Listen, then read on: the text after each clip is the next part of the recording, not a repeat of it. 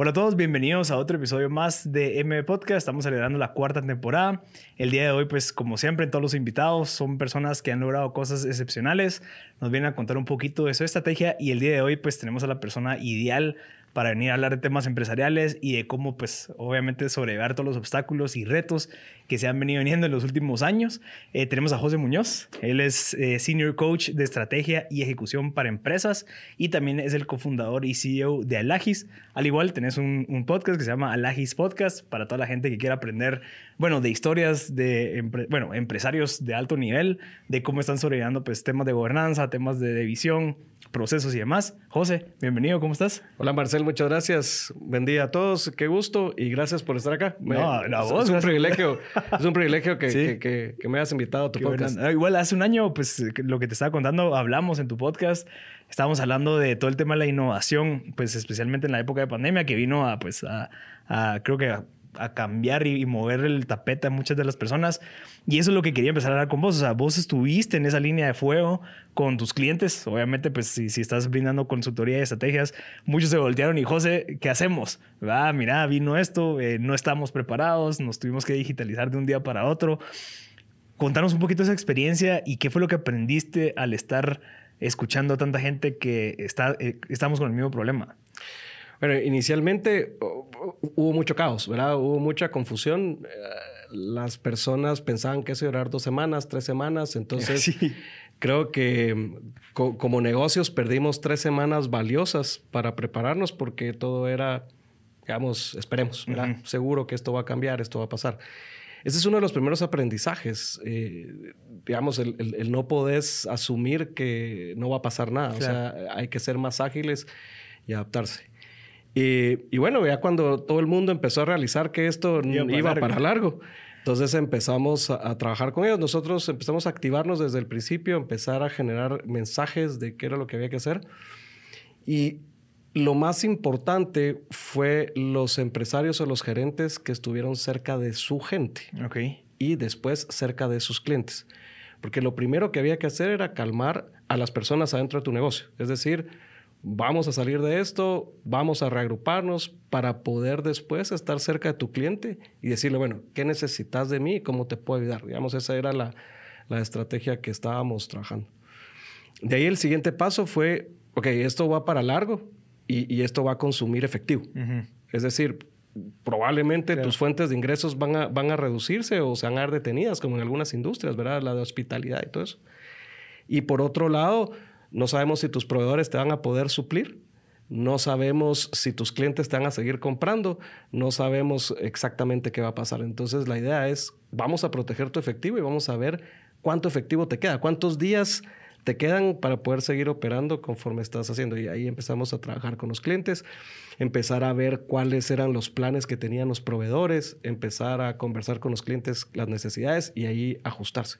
Hubo mucho, mucho, nosotros le llamamos pivotar no sé, ¿te recuerdas cuando uno empieza su negocio, cuando empieza a emprender? Vos tenés una idea de negocio y tenés que estar pivotando, ¿verdad? Era, no era esto, era esto, pero eso es al, momento de la startup. Claro, conforme, el, conforme el negocio va creciendo, te va estabilizando y, tu modelo y tu idea de negocio está muy clara.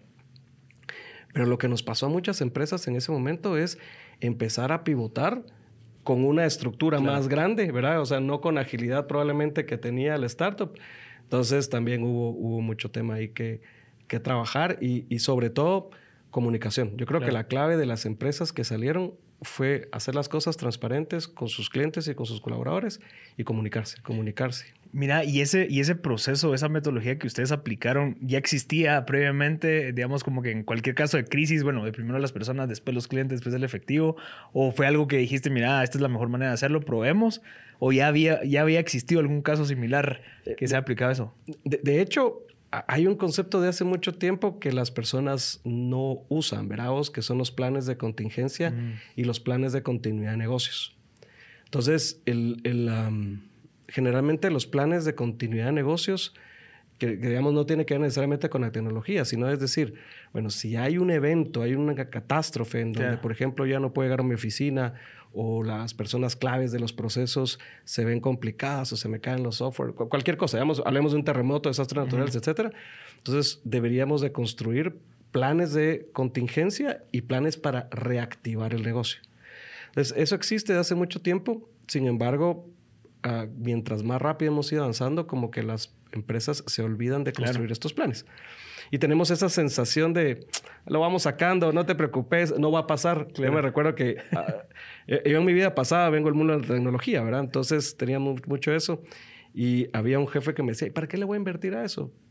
pandemias, porque digamos, en, la metodología de planes de continuidad de negocio tienes que contemplar catástrofes, pandemias. Ok. Y, y, decía, eso no lo van a ver mis ojos ni los tuyos.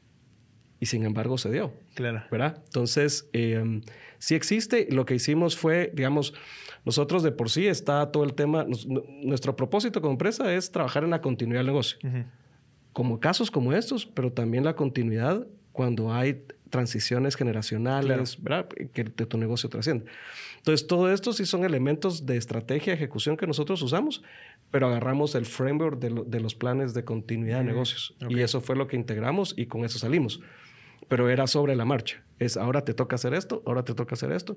E hicimos un, framework y también nos apoyamos también en algunos eh, temas de McKinsey, ¿verdad? En donde lo primero es proteger a la gente, porque la pandemia lo que requería es decir, lo primero es la seguridad de las personas. No hay dinero ni negocio que justifique que las personas se pongan en riesgo. Eso es lo primero que tenemos que hacer. Y segundo, tenés que proteger tu capacidad de generar margen bruto para que ese, esa generación de cash te permita operar al mínimo y luego ya vas tomando decisiones de qué vas a cortar, qué sí vas a hacer y cómo vas a continuar. Eso, eso fue lo que, lo que aplicamos. Qué, valioso. Y ahorita, digamos, en este caso que alguien está escuchando eso, dice, ok, yo no tenía un plan de contingencia.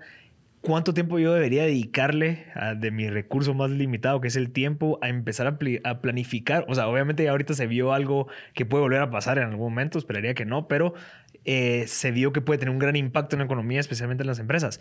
¿Cómo debería de, un CEO decir, ok, listo, le voy a dedicar el 20% de mi tiempo al mes a desarrollar esos planes de contingencia que no tengo, no sé cómo hacerlos, eh, nunca lo había pensado. ¿Qué, ¿Qué recomendás como para que alguien empiece a contemplar esa parte y evitar que esto, pues, o sea, que el resultado de estas catástrofes sea mucho más negativa de lo que podría ser? Debería ser un proceso permanente desde tu forma de planificación. Ah, te, voy a poner un ejemplo. Digamos, las personas, cuando nos establecemos objetivos, eh, metas, etcétera, la mente tiene tres pasos, ¿verdad? El primero, te estableces la meta, te ilusionas, decís que, bien, ¿verdad? Te, visualizas así. Y si el equipo es así de entusiasta igual que vos, todo sí, démosle, etcétera, ¿verdad? Luego, tu mente tiene un paso, un segundo paso que es para protegerte. Y este va a decir todo lo por qué no va a funcionar lo que te estás mm, proponiendo. ¿Sí? Eso muchas personas lo ven como pensamiento negativo. Y ese pensamiento negativo generalmente está mal visto y es sumamente valioso. O sea, vos deberías decir, bueno, quiero lograr esto o mi plan es este o la empresa tiene esta continuidad. ¿Qué es todo lo que puede fallar en el camino?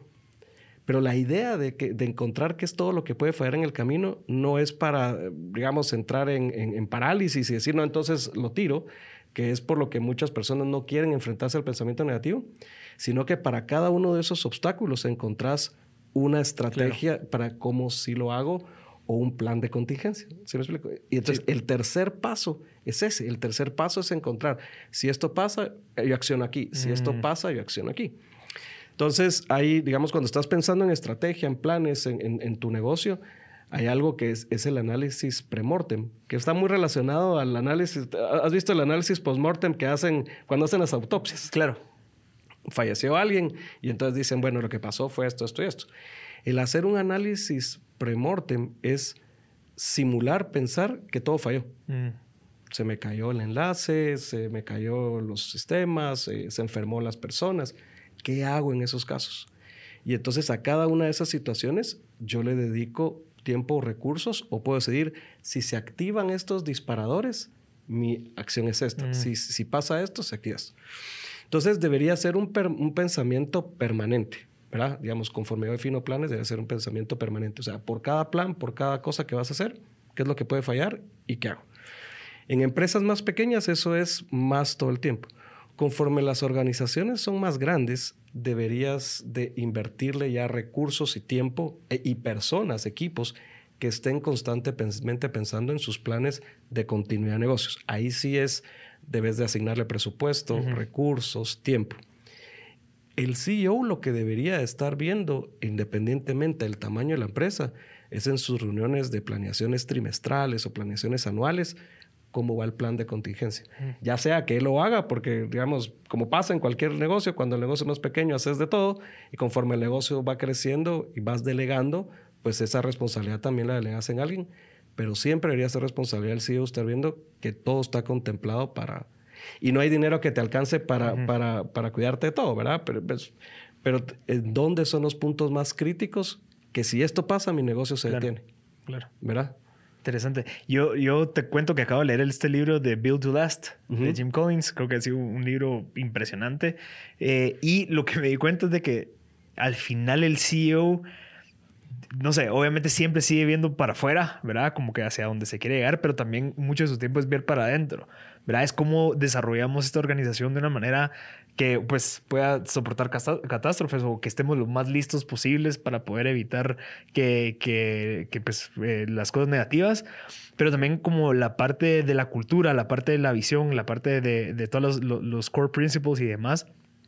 Y eso me, me puso a pensar, al final eso, eso es el, el como que en vez de estar pensando en vender, digamos, que creo yo que el CEO no lo debería hacer en algún momento, tiene que estar pensando en cómo desarrollar también tu organización que ese carro pueda seguir corriendo sin ti, ¿verdad? Estoy seguro que eso te dedicas tú. O sea, lo, que pasa contigo es de que llega gente y te dice, mira, no sé qué hacer con mi empresa, eh, hemos tenido problemas de cash, mi hijo está entrando a la empresa y no sé qué ponerlo a hacer.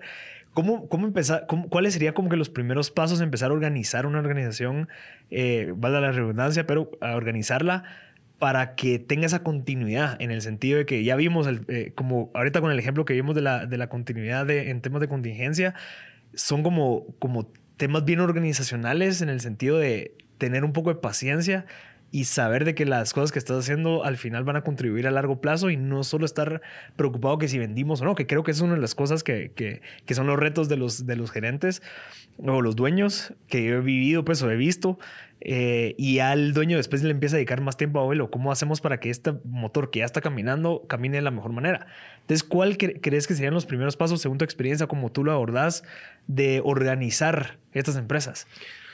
Ah, hay dos cosas. Uno, el, negocio es importante verlo en dos momentos. Tenés el negocio actual, el negocio que hoy estás corriendo.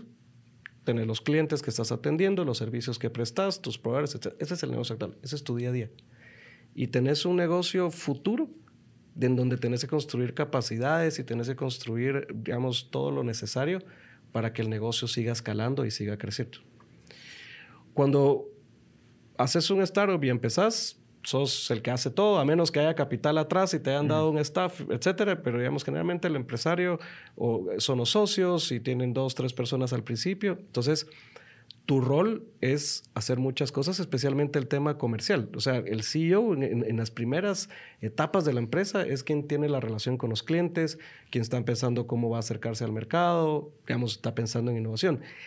Durante eso sigue creciendo, el CEO es importante que siga pensando en el mercado y en la innovación, pero no es el que está activamente con el cliente, como, lo estás, como lo planteas. Pero la siguiente, el, siguiente paso es que el CEO o el fundador o los fundadores deben tomar conciencia que mientras el negocio más crece, te volvés más el cuello de botella de tu propio negocio. ¿verdad? De hecho, el cuello de botella siempre está en la punta de arriba de la botella, la parte de arriba de la botella, ¿no? Entonces somos nosotros. Entonces es empezar a aprender a soltar, a delegar y a construir equipos que puedan asumir tus roles normalmente no lo vemos, pero cuando estamos en etapas tempranas tenemos tres, cuatro o cinco roles, ¿verdad?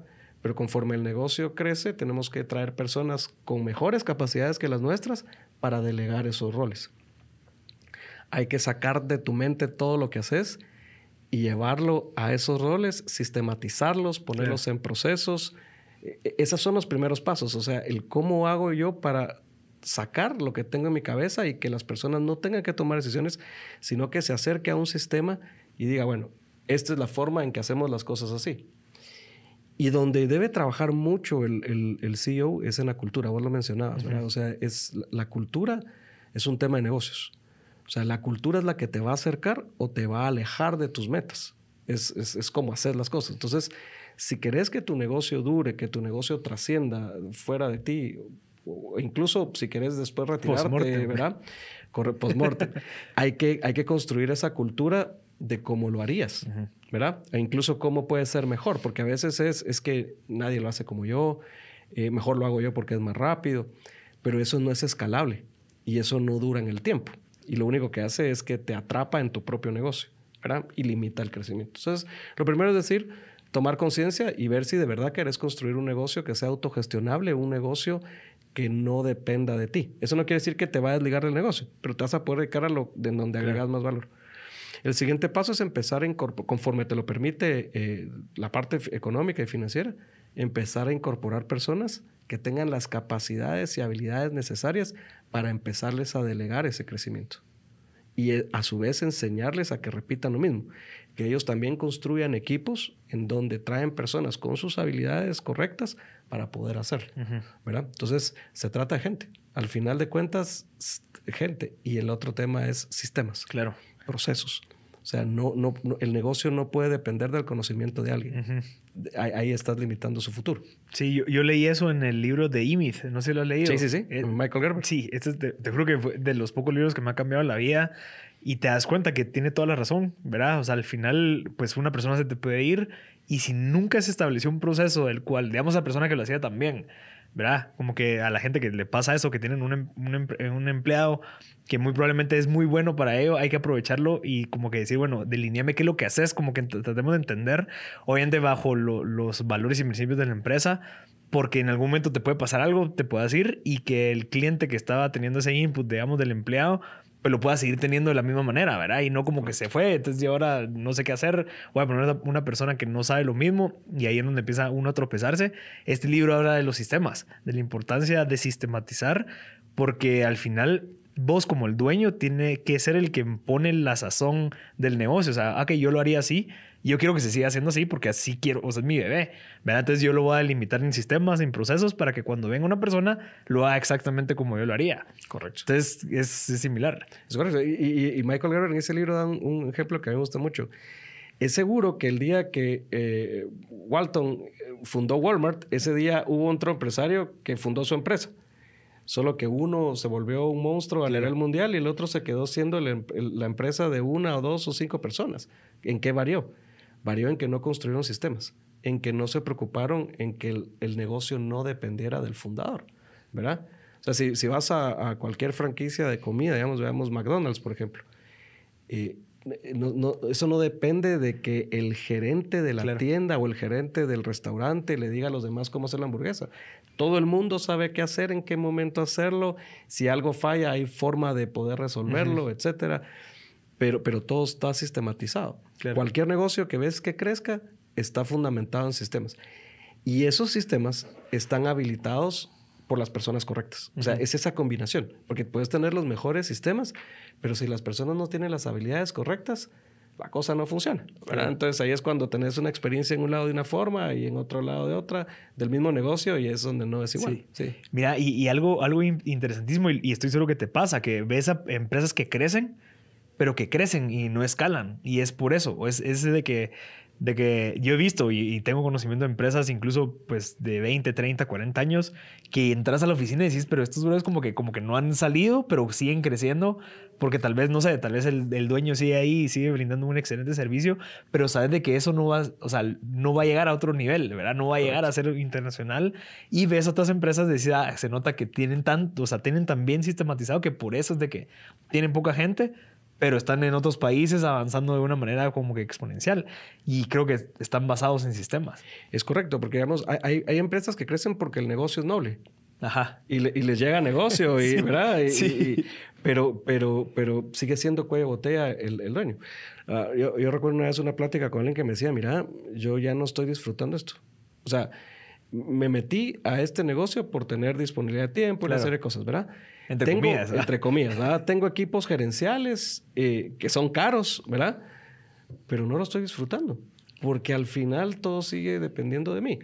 Entonces ahí mucho eso, o no has creado los sistemas, o no tenés la gente correcta, o no has hecho los cambios en ti mismo para soltar. Porque a veces esos mismos empresarios que ves que, que, que, sigue todo alrededor de ellos es porque así lo quieren, ¿verdad? Entonces, mientras no hagas esos cambios en vos, en, digamos, en la necesidad de control, la necesidad de que todo pase por mí, etcétera, pues tu negocio no va, no va a escalar. O sea, no, es, no es sostenible en, que el negocio dependa de alguien. Claro. Y también hay donde otra mi duda. Entonces, la visión debería estar alineada a la visión personal del dueño con la visión de la empresa. O sea, si, en dado caso solo existe la visión de la empresa, digamos, en la mente del, empresario fundador, el empresario fundador nunca va a poder salirse porque solo pensó en la empresa. Nunca, bueno, no sé, tal vez muy poco probable si no tenés visión personal, decís, ¿por qué voy a necesitar yo sistematizar si mi empresa es la que quiero que crezca? No yo irme de viaje y dejar esto funcionando. No sé, como que crees que van alineadas esas ambas visiones. Correcto. Correcto. de, hecho, digamos, muchas veces pasa que el empresario, pues sí tiene una visión personal, no muy elaborada tal vez, o sea, pero sí quiero tener, lograr esto, tener esto, que mi familia es de esta forma. Y bueno, decido montar mi negocio por las razones que sea, ¿verdad? Porque te tocó, o porque viste una oportunidad, o porque querías lograr libertad, tiempo, lo que sea. Pero los negocios son demandantes al inicio, y entonces te empiezas a meter tanto, tanto, tanto en el negocio que empezás a olvidar ese, ese propósito personal, ese objetivo personal. Entonces, vamos, una de las cosas que primero hacemos cuando arrancamos a hacer una planeación es que hacemos esa analogía de, de, los aviones cuando dice póngase la máscara primero. Mm. ¿Has visto que, que, si se va a ver una despresurización en la cabina, te dicen póngase la máscara primero ayudar. antes de ayudar a alguien? Entonces, de, de, eso se trata. Tiene que hacer sentido lo que haces dentro de la empresa con tu vida. Claro. ¿Verdad? Entonces, los ayudamos a planear su, hacer su plan ah, personal. interesante. Hacemos el plan personal de 20, 30 años, luego quería pasar el próximo año y luego quería pasar el próximo trimestre. Y no solo al CEO ni, al equipo gerencial, debería hacerlo toda la organización. Claro. Para que también cada persona se, se dé cuenta y dice, bueno, ¿esto tiempo que estoy metiendo aquí se alinea con esto o no? Si no se alinea, lo ideal sería ver si lo podemos alinear claro. y si no, separarnos, porque entonces alguna parte va a estar frustrada. Claro. ¿Estamos de acuerdo? Claro. Bueno, de ahí el, siguiente paso es, ahora construyamos el futuro de la empresa, pero no solo en la cabeza del CEO o del fundador o los fundadores, sino que ya definís una meta a largo plazo, el propósito, los core values y cómo vas a competir en el futuro, etcétera, para que eso se cascadee a toda la organización. Cuando, cuando ves que la toma de decisiones está solo en una persona y es la que tiene la visión de la empresa, es porque no se le ha trasladado a las personas el hacia dónde vamos, cómo lo vamos a hacer, cómo vamos a ganar esta competencia, etc. Entonces deja de tener sentido lo que la gente hace. O sea, hace su trabajo y dice, no sé para qué estoy sumando aquí o si sumo o resto, pero esto para esto me contrataron. Pero si las personas saben que si mueven este botón, que si hacen esta acción, que si dan este proceso y dan este resultado, suma a algo más grande, la gente se inspira, se alinea y te ayuda a escalar esto. Claro. Y eso es visión, o sea, el, saber de que, de que tenés que llevar a toda la gente, no, no, digamos, únicamente motivadas por la plata, ¿verdad? Sino que también porque estamos hacia algo, o sea, va hacia algo. Todo esto que estamos haciendo tiene un propósito y no solamente estás aquí eh, pidiendo un cheque a final de mes. Correcto. Correcto. Y eso. el impacto. Y, y, ahí donde, donde vuelvo a repetir lo mismo. O sea, el CEO al final tiene un rol bien importante interno de la empresa, no solamente como, como figura pública, digamos, como lo vemos, sino que es alguien que tiene que estar bien enfocado en, en, en, en la visión. O sea, tiene tan clara la visión que sabe que la única manera de poder a la visión es haciéndolo bien internamente. Compartiendo la visión. lo, que pasa es que, digamos, las empresas nacen con una visión del, del, del fundador que tenés una visión inicial, pero conforme el negocio va creciendo y las circunstancias cambian. O sea, porque todo el tiempo, y digamos ahorita eh, regresando al, tema del año pasado, fue muy evidente que las circunstancias cambiaron de un día para otro, pero, pero realmente eso siempre existe en los negocios. Las circunstancias están en constante cambio. Entonces tu visión inicial no necesariamente eh, se va a ejecutar como lo habías pensado. Pero conforme va pasando el tiempo, la empresa tiene una, una visión. O sea, es la organización, es, es, pero como colectivo, como, como grupo de personas. Entonces, la función de, del líder de la organización es construir esa visión de forma colectiva, comunicarla, trasladarla y que se viva. Ok. E, e, e, entonces, si te preocupas porque el resto de tu organización tiene claridad, está alineada, sabe hacia dónde vamos, para qué lo hacemos, cómo vamos a trascender con lo que hacemos, son ellos lo que hacen que la cosa pase. Mm, no, no, eres tú el que tienes que hacer que las cosas pasen. Cuando ellos no saben, te toca dirigir todo porque sos el único que tiene en la cabeza el mapa. Claro. Y ahí es donde, donde entra tu expertise con Gazelles, con esto de, de, Scaling Up, que creo que, bueno, es un libro buenísimo. No sé si lo recomiendo para que cualquiera lo lea, sino que creo que es más como un workshop con alguien más o con un experto, ¿no? Puedes empezar leyendo ah, libros y, puedes implementar, pero igual nosotros lo que hacemos es que te acompañamos a implementar todo eso. Claro. Y ahí parte de las actividades son estas reuniones diarias, reuniones semanales, reuniones mensuales, en donde se está repitiendo mucho, o sea, no repitiendo, como que recordando la visión de la empresa. Es o sea, hacia dónde vamos, o sea, por qué lo estamos haciendo y como para que también la gente no se lo olvide y que diga nada, con razón, estamos aquí trabajando todos los a las 11 de la noche, ¿me entendés? O cosas así, ¿verdad? Así es. digamos, por ejemplo, cuando trabajamos con alguien, empezamos primero por, por la planeación anual. La, primera vez es más a largo plazo, los fundamentos de la cultura, tu meta a largo plazo, etc. Y luego llegas a definir tu plan, tu meta de entre 10, 30 años, cómo vas a rentabilizar el negocio, eh, qué le vas a prometer a tu cliente, cuál es la garantía de tu promesa de marca, etc. Una vez eso claro, pasamos a hacer el plan de tres años. Y después de hacer el plan de tres años, hacemos un plan de un año y luego un plan de trimestre.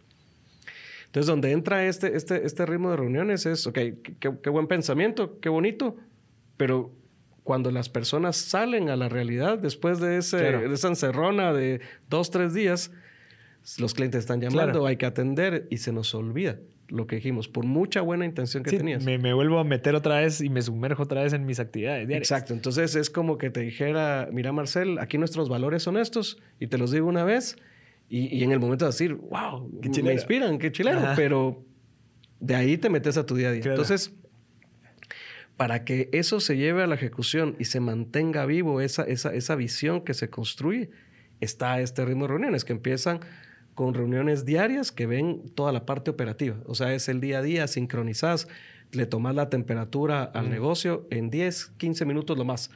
Y podés, podés alinear una organización nosotros tenemos un cliente en donde el CEO estaba en Colombia y pasaba por todos los, por todo el regional, países de Centroamérica, gerencias, gerencias medias, y en una hora estaban sincronizados todos los negocios y la persona estaba enterada. Entonces, puedes alinear a una organización, sincronizarla solo con eso. De ahí, semanalmente es, ¿qué es lo importante que le tenemos que poner atención? ¿Cómo? Pero, pero en esa reunión semanal, decís, ¿qué tenía que hacer yo esta semana? Que me acerca al plan de tres años. Claro. Obviamente es primero al plan del trimestre, claro. de ahí al plan del año y de ahí al plan de los tres años. Pero si yo tengo claro, si, si divido en pedacitos todo ese gran plan y digo, esta semana, ¿qué tengo que hacer para acercarme a esa visión? Y todos sabemos exactamente qué tenemos que hacer esta semana que nos acerque a la visión, es cuando los negocios empiezan a progresar. Pero lo más valioso de todo eso, Marcel, es la comunicación. O sea, si, si vos vas a, una, a cualquier empresa que vayas que tenga problemas, que tenga alguna situación a que le está doliendo, le preguntas a la gente, ¿qué crees que es lo que pasa aquí? Falta de comunicación, te responden la mayoría. O haces climas laborales y la comunicación siempre sale golpeada. O porque es problema de comunicación, o como me explicaba una vez alguien de recursos humanos, o porque todo lo que no sé cómo explicarlo, lo pongo como problema de comunicación. ¿Verdad? Y entonces, eh, pero es cierto, es, es falta claridad, falta comunicación. Cuando vos te reunís con tu equipo, todos los días, todas las semanas, todos los meses, todos los trimestres, todos los años, a pensar en el negocio, a pensar en la estrategia, a pensar en la visión, a pensar en los valores, a pensar en la cultura. No hay, no, o sea, no hay limitación de comunicación porque ahí se resuelven los conflictos, ahí se arreglan las cosas, ahí se crea ese bonding entre las personas y, todos estamos viendo hacia el mismo lado. eso, es, eso es lo que logra esa frecuencia. Y, estas reuniones de, semanales también eh, demuestran esa accountability, ¿verdad? Que, ok, listo, me toca a mí y la otra semana, si no lo hice, me van a preguntar por qué no lo hice. ¿verdad? ¿Y qué necesitas? Y es que se me olvidó. Entonces ya empezás como, a, bueno, no, mejor lo hago porque qué pena. Así es. Primero, digamos, e, está esa parte. O sea, la, la reunión semanal es, es, digamos, la diaria generalmente tiene una buena noticia. Eso tiene la intención de que las personas nos conozcamos por nuestras buenas noticias. Primero nos ponen un buen mood. Si venías enojado del tráfico, ¿verdad? Eh, tener que buscar una buena noticia te ponen un buen mood. Y luego, si me das una buena noticia, por ejemplo, eh, pues fui con mi esposa a tal lugar y, me gusta hacer esta actividad, yo te conozco un poco más por esa buena noticia. Es más fácil que me logre identificar contigo. Luego vemos las métricas diarias, si están pasando como deberían de pasar. Pero eh, esto me voy a lo que quiero explicar la semana. El hecho de decir, nosotros semaforizamos todo, ¿verdad? Rojo, verde o amarillo. Digamos que yo voy en, en, rojo en, una, en un KPI, no es para decir, ah, Marcel, ¿qué te pasa? Sino es, ¿dónde está la oportunidad? Entonces, de una vez entras a la reunión diciendo, voy en rojo y lo que voy a hacer para ponerme en verde es esto. Ya no, no, es, no, es, no es, esperar a que el equipo me pregunte o decir voy en rojo, ¿verdad? Y, y, dar la excusa de por qué no, sino es te preparas para resolverlo.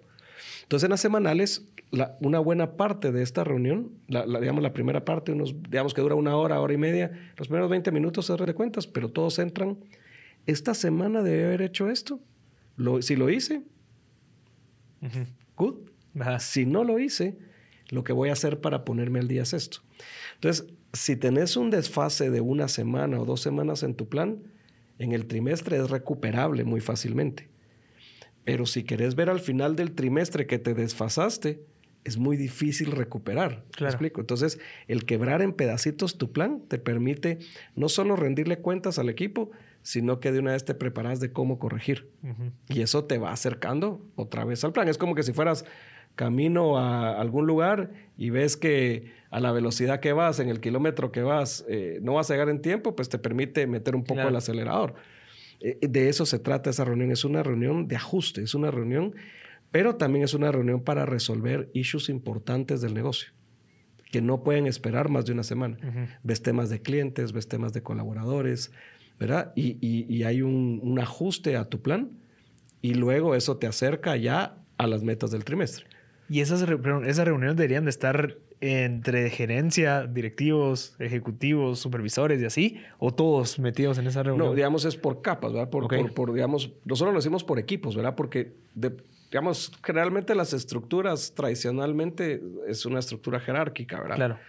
Pero hoy por hoy los negocios se, estructuran de distintas formas, ¿verdad? Hay, equipos circulares, hay equipos de equipos, ¿verdad? O sea, cada vez las empresas ágiles se configuran de distintas formas y los equipos incluso se pueden configurar no de forma jerárquica.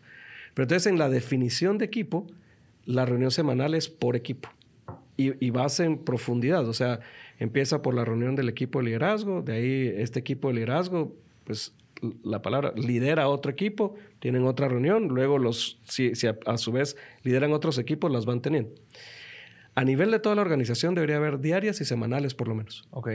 A nivel de toda la organización, es desde la cabeza hasta la línea enfrente. Ya las reuniones mensuales, trimestrales y anuales, eh, esas sí van a depender, o sea, digamos, probablemente la parte muy operativa no hace sentido que tenga una reunión mensual, ¿verdad? Con la semanal se cubre el objetivo pero sí tal vez una reunión trimestral en donde se le comunican los objetivos que, se definieron y, y, qué vas a hacer para pegarte, pero no es la misma reunión trimestral del equipo de liderazgo o la reunión trimestral de los mandos medios. Y no digamos la anual también. Claro. Mira, y en ese caso, eh, pongo, un ejemplo. Me acuerdo que yo tuve la experiencia de estar en uno de estos de Gacel y eh, como que a veces los, los líderes, digamos en una organización que no está tan bien organizada, ¿verdad? En donde no hay, no sé, cinco gerentes, sino que hay un gerente y hay un par de, supervisores y después está toda la gente. ¿Cómo escoges quién entra a esas reuniones cuando no tienes una organización y después no sé si te ha pasado que a veces el dueño no quiere decir su buena noticia porque es muy distinta la buena noticia de alguien de la parte súper operativa. Sí. Digamos, en donde, ah, mira, me compré un carro nuevo, no sé, y el otro, mira, chicas, me pagaron, no sé. ¿Será cómo, cómo se maneja esa parte en esas reuniones cuando no está organizada? ¿Será que primero hay que organizar y después hacer esas organizaciones? No, pero en, em, reuniones. Eh, empieza, si, si tu equipo es de cinco personas, las tenés con todos. Ok. O sea, y, estoy de acuerdo que hay una brecha entre, entre lo que es, digamos, las capacidades y lo que puede significar una noticia para alguien, pero es responsabilidad del de arriba como acercarse más a la realidad del otro, ¿verdad? O sea, digamos, no va a decir que se compró el carro sabiendo que alguien probablemente... Como que no le ha pagado. ¿verdad? Entonces, eh, em, es es más sano empezar con esas reuniones desde el principio y conforme tu negocio va creciendo, vas estructurando y luego vas separando a las personas en los diferentes equipos a no tenerla. Claro. Eh, ¿Verdad? Porque nos pasa mucho, digamos, eh, mira, em, si quiero empezar, pero no tengo a toda la gente correcta. Nunca la vas a tener a toda o sea, no, toda la estructura va a ser la correcta siempre. Entonces, porque eso es muy dinámico. Y aunque hoy sean los correctos, no sabemos si van a seguir siendo las personas correctas del futuro. Entonces, arranquemos y resolvamos eso en el camino. No esperar hasta que, ¿verdad? Que creas que ya tenés Hasta que creas que tengas. Entonces, lo sano es arrancar y el mismo crecimiento del negocio te va a ir dando las pautas a ir separando y dividiendo. ¿Habrán cosas que no puede hablar el CEO enfrente de todos en ese grupo? Sí, pero es mucho más valioso todo lo que sí puede hablar y todo lo que sí puede compartir porque alinea. Y entonces esta persona del área superoperativa sabe cómo piensa el CEO ahorita que somos cinco, pero conforme el negocio crece, pues va a seguir, va a seguir teniendo esa filosofía, ¿sí? ¿Y tiene el mismo impacto que sea virtual, especialmente en estas épocas, o mejor si es presencial? No, es, eh, mira, es un tema de preferencia. Ok. Eh, tenemos clientes que prefieren hacerlo todo presencial ¿verdad? O sea, sienten que hay cercanía y dicen, mira, no entiendo cómo lo puedes hacer virtual. Y hay clientes que se pasaron a la virtual y dicen, ¿cómo no había probado esto antes? Es una maravilla. Eh, en nuestra experiencia, que hacemos de, los dos, es lo mismo, siempre y cuando hay ciertas reglas importantes. Cuando haces cosas virtuales, tenés que estarte viendo a los ojos con las personas. Nada que la cámara va. Porque sí, porque entonces, digamos, no, te conectas a la diaria, pero estás en pijama, eh, eh, o, digamos, no hay nada más incómodo que estar en una reunión virtual en donde hay personas con la cámara apagada porque no sabes si te están poniendo atención, si están haciendo otra cosa. O sea, eh, para mí hasta es un, tema, digamos, de de reciprocidad a la persona, decirle, mira, o sea, vos si estás presentando. Y no es que tengas que estar mega peinado, puedes estar así como muchos a veces nos pasará de la cintura para abajo en short y en, ¿verdad? Pero, pero el punto es, eh, te tengo que ver a los ojos, porque lo, digamos lo que las mayoría de personas dicen de que el, tema virtual limita es esa cercanía hacia la persona. Entonces tenemos cómo romper la barrera, es podernos ver a los ojos, todos con sus cámaras, eh, y todos hablando en la mayoría de lo posible. En las condiciones correctas también. Sí, sí. Y también ahí donde empezás a ver y se vuelve evidente el tipo de cultura que tú ya tenías. Porque si ves que la gente no quiere participar y no, y no tiene buenas noticias o algo así, empezás a decir, ok, listo, yo tengo que empezar a trabajar la cultura en donde ellos se vean motivados a querer compartir esto y que lo vean como algo bueno y no como, ah, ven este jefe chingar ahorita y qué quiere, ¿va? Así es. Pero, pero, pero digamos, hay a veces es, es un tema que, veces las personas dicen, porque nosotros hemos trabajado con organizaciones implementando este ritmo de reuniones, de repente hay alguien que dice, mira, es que esta reunión no me agrega valor. No me da, no, ok, y, cambiémosla. Y, y, empiezan a querer eh, hacer eh, sus sindicatos. ¿no? y, sus reuniones a, a su estilo. ¿verdad? Y el sistema es simple y funciona en todo el mundo. Entonces, ¿por qué en tu empresa no va a funcionar? Entonces, el punto no es la reunión, la, que, la estructura es el contenido que le das. Si yo llego a la reunión y, digamos, la de la diaria, por ejemplo, y todos, buena noticia, mm, estamos vivos. Eh, hoy salió el sol. Esa no es una buena noticia. O sea, eso es. O sea, no me, no me ayuda a conocerte. O, o, digamos, una reunión semanal, yo no aporto nada, no discuto nada, sino que solo estoy a la expectativa, solo, solo veo. Pues esas reuniones se vuelven súper aburridas y no, no, no aportan al crecimiento del negocio. Entonces, muchas veces es, es el, valor que la gente aporta. Cuando ves personas que no lo están haciendo, que no aportan, probablemente es porque no tienen claro el para qué la reunión. Porque la reunión no es para rendirle cuentas al jefe, al líder. La reunión es para rendirle cuentas a mis pares, entre nosotros nos rendimos cuentas y entre nosotros buscamos soluciones y entre nosotros construimos. El líder está solo para facilitar. Ok. ¿Verdad? Pero digamos, no sé si has visto en equipos que tenés tres, cuatro personas que te reportan y llegan, Marcel, ¿verdad? hice esto. Y el otro, Marcel, es que yo hice esto. Y, todos quieren reportarle a Marcel y ganarse las medallas con Marcel y que, quedar bien con Marcel. Sí, pero no es con Marcel el tema es con mis pares soy el que tengo que decir, mira, José, ya hice esto, mira, esto me estás invitando en esta parte, como pares, ¿verdad? Entonces, eh, ahí es en donde la reunión tiene que trabajar para ti. Y las personas que parecieran pasivas, no, involucradas, es porque la reunión no trabaja para ellos. Entonces, el problema a resolver es qué no te está dando esta reunión. Esta reunión es para esto. O sea, trabajar en ese, en ese modelo. Y el que no, después de, cierto tiempo, pues ni modo. Claro, Tal vez ya no puedes estar acá. Claro, y empezás a, darte cuenta, ah, va, listo. O sea, si queremos llegar a donde queremos llegar, este tipo de personas o este tipo de, ya sea, mentalidades no, no nos van a llevar. ¿verdad? Y, pasa mucho, conforme los negocios se van transformando, las personas deberíamos ir creciendo con el negocio. En, digamos, aprendizaje del negocio, forma de ser, liderazgo, etc. Hay personas que se quedan estancadas. Y ahí puede haber una corresponsabilidad entre la empresa y la persona. Pero si la persona, si la empresa le da todos los, los medios para que crezca y la persona no crece, llegará un momento en que ya no puede seguir. Claro. Y tal vez lo queremos mucho, tal vez la persona sí quiere mucho a la empresa, pero no se ha cultivado, no ha crecido alrededor de lo que la empresa necesita, ya no puede seguir con nosotros. y, y, no es por mal, sino que es porque simplemente ya no tiene las capacidades correctas. ¿verdad? No, y, ya se vuelve tal vez hasta una carga de estar gastando energía. Bueno, ¿cómo hacemos para que esta persona... Y jalarle, jalarle.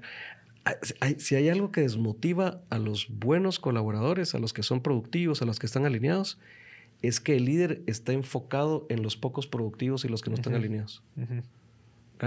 En vez de desarrollar a los que sí producen, a los que sí quieren hacer las cosas y seguirlos desarrollando, creciendo, retenerlos, nos preocupamos muchas veces en cómo rescato a esta persona. Y la persona tal vez ni quiere ser rescatada, ¿verdad? Entonces, es, hay que enfocarse en, en, las personas correctas. Otra vez, volviendo al tema, es las personas correctas. Mira, y eso volvemos al, al, a la primera premisa, que es el tema de la visión. Pero, digamos, eh, lo leí en el, libro de Jim Collins y por eso lo, lo quiero traer a la mesa, que nos lo expliques vos es, ok, una visión no es solamente, ah, queremos llegar a ser los líderes en Latinoamérica para el 2025. Eso, eso de cierta manera es como X, ¿verdad? No motiva.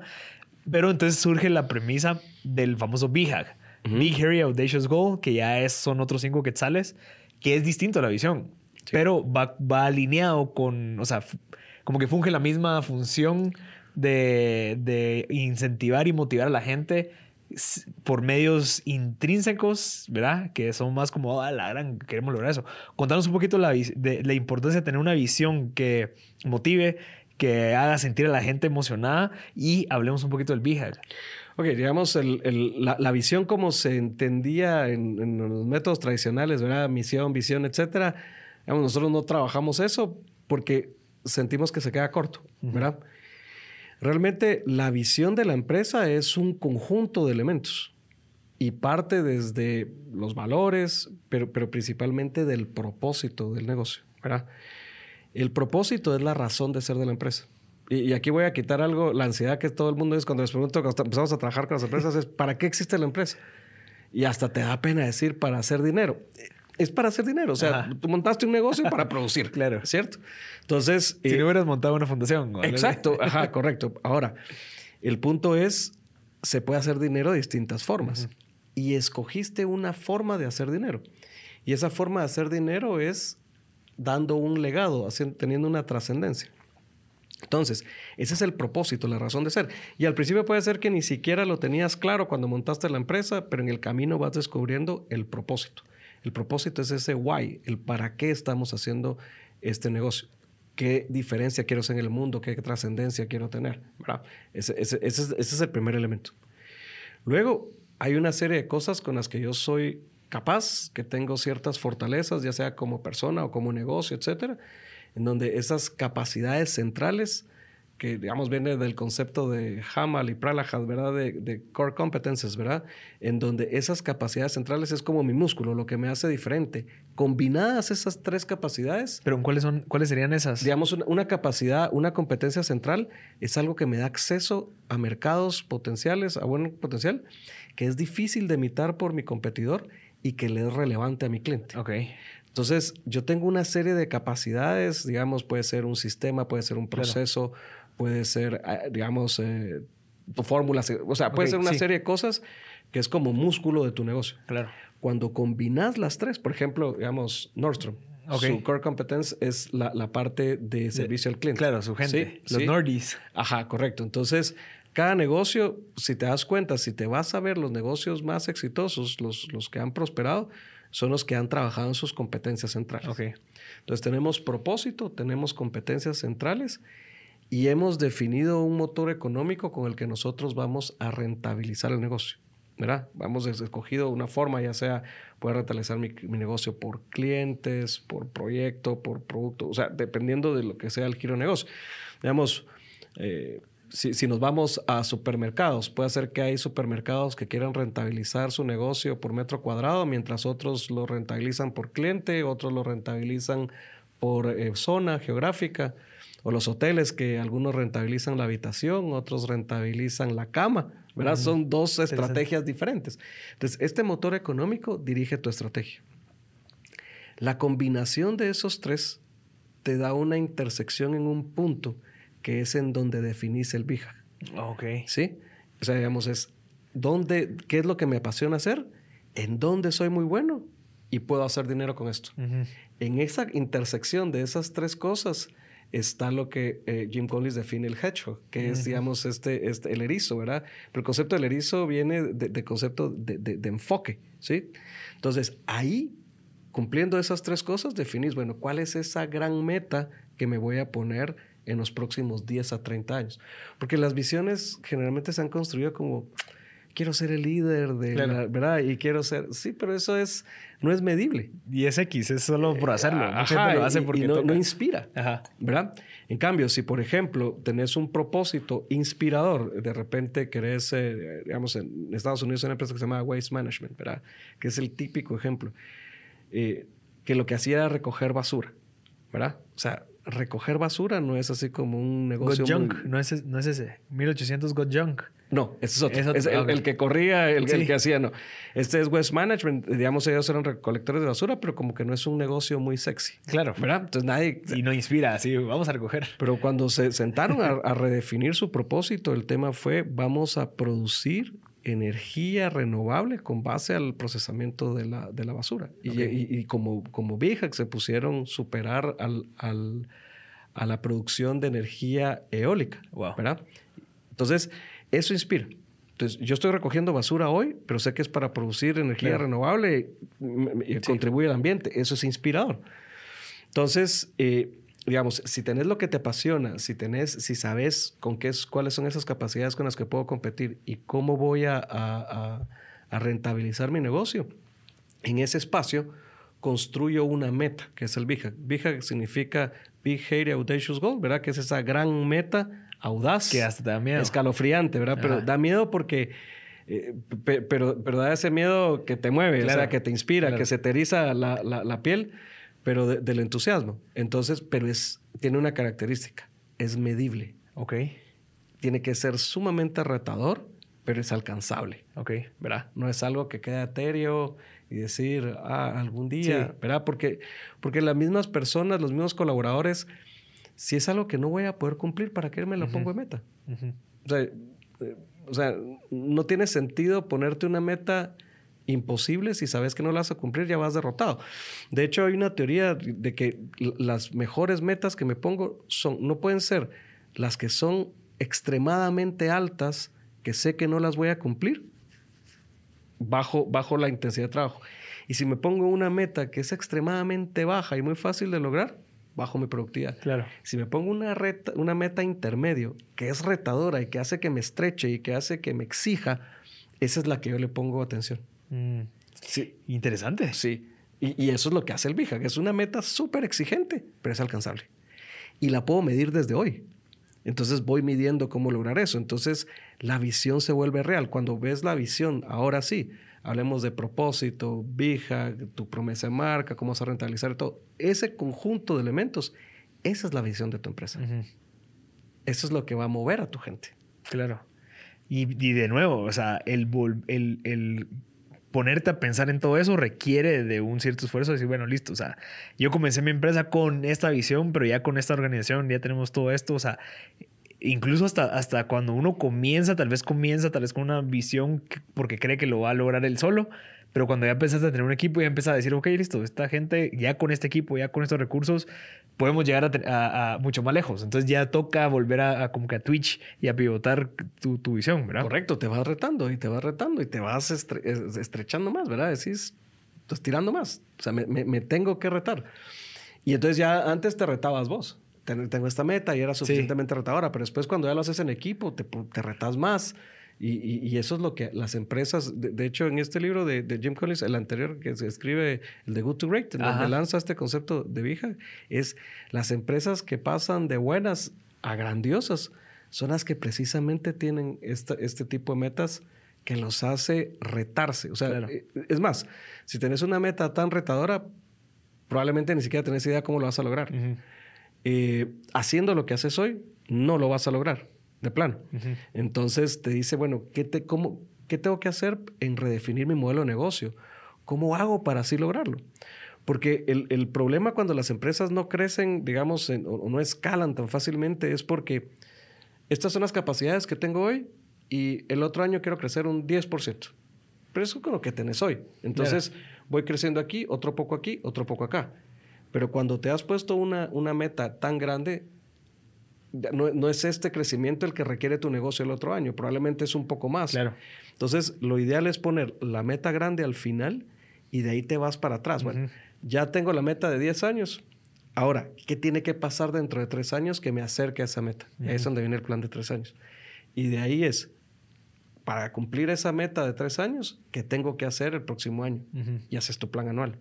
Y bueno, para acercarme a ese plan anual, ¿qué tiene que pasar el próximo trimestre? Y entonces haces tu plan trimestral. Pero si te das cuenta, viene de, del final para acá. No, ¿qué puedo hacer este trimestre? Y con lo que puedo hacer este trimestre es a ver qué logro el otro año. No vas a escalar, no vas a crecer, no te vas a... Y lo típico es crecer 20%. O sea, es 20%. ¿Cuánto es lo normal en una industria? 20%. Entonces crezcamos el 20%. Exactamente. Entonces te vas limitando y hay un momento que te estancas. E, e, ese es el objetivo. Eso es lo que te da... Esa es una visión. O sea, desde nuestra perspectiva, esa es una visión. O sea, cuando te están todos esos elementos y entonces sí, de preguntas a las personas, ¿quiénes me quieren acompañar a lograr esto? Claro. ¿Quiénes me quieren acompañar a, tener esta trascendencia como empresa, a lograr esta gran meta? Y van a haber unos que te van a decir yo quiero y otros que te van a decir no, yo no quiero. Y buscarán otro camino y no pasa nada. O sea, acá, ¿verdad? Donde las personas es... Hemos definido VIJAX con, con muchas eh, empresas y siempre encontramos a alguien que dice, yo no me veía aquí dentro de 10 años. Ok pero ahora sí me quiero ver dentro de 10 años alcanzando esto. Y lo, más interesante es conforme lo van logrando. Digamos, cuando llegan a la mitad y dicen, ah, esto no lo hubiéramos logrado si hubiéramos seguido haciendo lo que veníamos haciendo.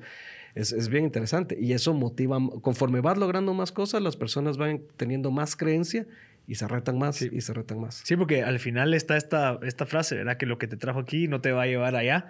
Y eso es algo que yo me, recuerdo siempre, es como que, ok, listo, va, pero entonces para llegar allá, ¿qué necesito? Entonces ahí empiezas a, desarrollar tu plan, ok, ¿qué, es lo que tengo que hacer para tener, no sé, dos personas más? Listo, ¿cuándo tengo que vender? O sea, ahí empiezas como que a organizarte de cierta manera que vaya contribuyendo hacia donde quieres llegar. Correcto, no es que, con lo que vendo hoy, ¿cuántas personas más puedo tener? Si claro. ves, quiero tener tantas personas más que me ayuden en esto, entonces, ¿qué tengo que hacer ahorita para lograr eso? Esa es la diferencia. Sí, e, interesantísimo. Mira, José, ya estamos a punto de, terminar. Eh, vas a lanzar un libro, estás escribiendo un libro, ¿nos puedes contar un poquito de ese libro? Sí, damos, digamos, nuestro, nuestro modelo, como nosotros, eso es pura experiencia que hemos eh, tenido en el tiempo. Entendimos que la forma de abordar una empresa es desde tres perspectivas desde la perspectiva de la empresa como tal, todo lo que hemos hablado hoy, estrategia, ejecución, efectivo, pues todas esas herramientas. La segunda es trabajar en el sistema. Las empresas son sistémicas y cuando hablamos de sistema hablamos de personas y hablamos de procesos, lo que hablábamos hoy de sistemas. Pero ese, esa dinámica que existe entre distintos elementos, ¿verdad? personas, recursos, procesos, etcétera, se ve reflejado en la cultura. Entonces, el, sistema lo abordamos desde la cultura, creando una cultura de alto desempeño y las subculturas de, dentro de la empresa son los equipos de trabajo. Entonces, ¿cómo hacer para que esos equipos sean integrados y cohesivos? Y entre todo esto haya una cultura accountability, entonces, sistema. Y el tercer, eh, digamos, área que abordamos, que es fundamental, son las personas. Porque nos olvidamos de entender que las personas traen una serie de fortalezas que las hacen únicas. De hecho, hay, un concepto de, Dan Sullivan que es la habilidad única. Todos tenemos una habilidad única. Hay un montón de cosas que nos salen mal, que somos incompetentes, etcétera, pero hay algo que me apasiona, que tiene una habilidad única. Pero muchas veces las personas las ponemos a trabajar en sus áreas de incompetencia y no aprovechamos sus fortalezas. Entonces es si yo quiero que, esta, que crear una empresa autogestionable, debo tener personas que pasen la mayor tiempo en su habilidad única en una cultura de alto desempeño enfocada a los objetivos de la empresa. Claro. Entonces, este libro que estamos trabajando, que lo queremos lanzar el próximo año, es precisamente para ver cómo funciona todo este modelo y toda esta dinámica para que un empresario pueda agarrar y decir cómo poner atención a las tres cosas y crecerlas al mismo tiempo. No puedo crecer solo la empresa, no puedo crecer solo las personas o solo la cultura, sino que tengo que crecer las tres cosas. ¿Y eso lo estás escribiendo con tu esposa? Eso lo estamos escribiendo con mi esposa. Así que por cierto, José es socio de su esposa. Bueno, somos socios, somos cofundadores y, nuestros hijos también son socios, María Paula y José Javier. Ese sería un buen tema para, para hablar de cómo manejas eso, porque creo que es uno de los retos principales para mucha gente que quiere involucrar a sus hijos al negocio. Sí, sí, sí, sí, Ellos eh, empezaron desde los 15, 16 años siendo socios nuestros y, son socios y, actúan como socios, ¿verdad? Claro. Así es, así es. Pues mira, buenísimo. No sé si nos querés recomendar algún libro eh, que, pues, que, o sea, el tema que hablamos, alguno que te haya servido. Ya dijimos Good to Great, ya dijimos Build to Last. ¿Tenés algún otro? Scaling Up.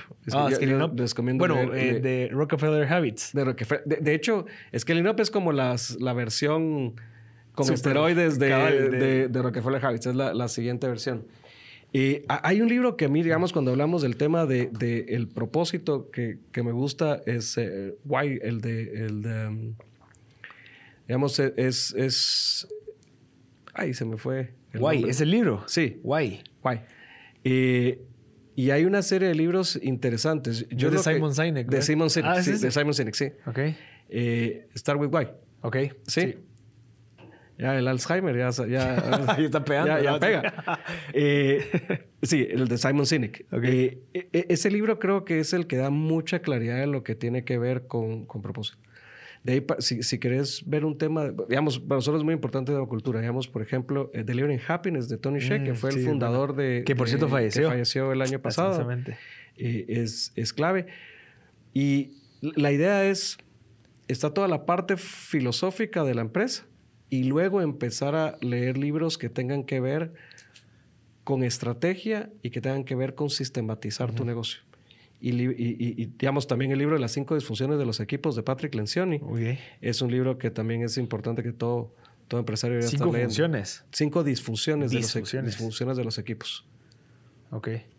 O sea, empezar con el propósito y luego vas avanzando con estrategia. Los valores, luego vas avanzando con temas de estrategia y, y pensar mucho en el tema de personas. Ok tema de personas. Buenísimo, José. ¿Cómo te pueden encontrar en las redes? Y dado caso, pues contanos un poquito. Vos das asesorías, das capacitaciones. Bueno, nosotros hacemos coaching empresarial en, el tema. Trabajamos estas tres partes que hablamos hoy de este modelo eh, y trabajamos eh, haciendo la planeación estratégica con los equipos. Trabajamos de forma periódica con ellos. Empezamos con la planeación estratégica, planeaciones trimestrales y los vamos ayudando en ejecución. Un año. Eh, a lo largo de un año. El, mínimo ideal es un año. Ok. Pero tenemos clientes que venimos trabajando con ellos desde el 2012. Ah, es, de forma... sí, ya te ven como algo que está contribuyendo año correcto, año. Correcto, Porque cada, cada año nosotros incorporamos... Es como un roadmap, ¿verdad? Que van siguiendo las empresas. Entonces empezamos con temas de scaling up y vamos agregando otras metodologías en el transcurso del tiempo. Entonces es un, es un tema ongoing. Igual se pueden salir en cualquier momento. O sea, es, es, un modelo que no te amarra nada. Okay. Em, y, lo que, la otra cosa que hacemos es que trabajamos temas de cultura y coaching de alto desempeño para, para, ejecutivos. Nos pueden encontrar en www.alagis.com. Alagis se escribe A-L-L-A-G y latina S.com. Alagis significa cambio en griego. Ok. ¿Verdad? Em, y en nuestras redes sociales, eh, Coaching Alagis, ¿verdad? También nos pueden encontrar en Facebook, nos pueden encontrar en Instagram. Y tenemos eh, un, cuarto, un grupo en Facebook que se llama Cuarto Estrategia, que también has estado ahí. Sí. Y el podcast que trabajamos con, que ustedes nos ayudan a, elaborar, que también lo tenemos ahí. Buenísimo. ¿Y cómo te pueden contactar? ¿Tenés algún correo? Sí, si eh, josé.munoz, ah, sin ñ, ¿verdad? O sea, con n, arroba alagis.com, ahí me pueden contactar. Ahí estamos a la orden. Pues buenísimo, José. Te agradezco por, por tu tiempo. A ti, gracias por la invitación. Súper bonito esta conversación. Te lo agradezco. Agradable, súper, súper agradable. Gracias, José. Y bueno, gracias a toda la gente que escuchó aquí al final. Les agradezco. Si saben de alguien que le puede servir todo ese tema de conocimiento que nos brindó José hoy, especialmente estrategia, eh, todo el tema de las personas y sistemas, pues bienvenidos a compartirlo. Yo soy Marcel Barascut y este fue otro episodio de M Podcast. Something is cooking. Barbecue Media.